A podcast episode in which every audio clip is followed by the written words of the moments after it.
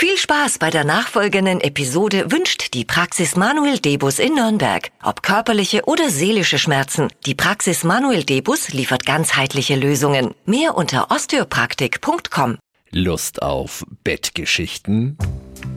Dann sollten Sie spätestens am Wochenende das Fränkische Freilandmuseum in Bad Windsheim besuchen. Aber es geht nicht um das, was Sie jetzt vielleicht denken. 365 Dinge, die Sie in Franken erleben müssen. Noch bis zum Sonntag gibt es tiefe Einblicke in die Schlafzimmer der unterschiedlichsten Epochen. Markus Rodenberg ist der stellvertretende Museumsleiter. Was hat es mit den Bettgeschichten im Freilandmuseum auf sich? Es geht ganz allgemein um, wer hat wo geschlafen, unter welchen Bedingungen, wie sind Betten konstruiert worden, wie sind sie ausgestattet worden.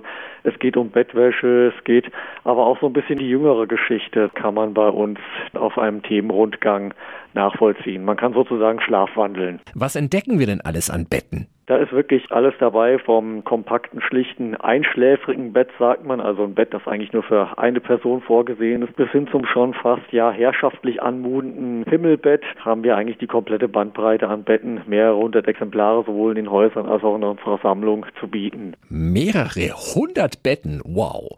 Vielen Dank an den stellvertretenden Leiter des Freilandmuseums Markus Rodenberg. Alle Infos finden Sie auch nochmal online unter radiof.de.